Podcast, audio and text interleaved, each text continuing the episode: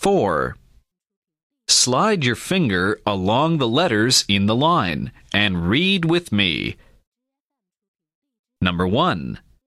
I, l, ill.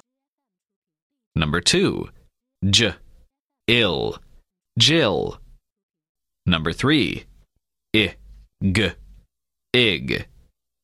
Number 4. J, ig, jig. Number 5. I, f, if. Number 6. J, if, jif.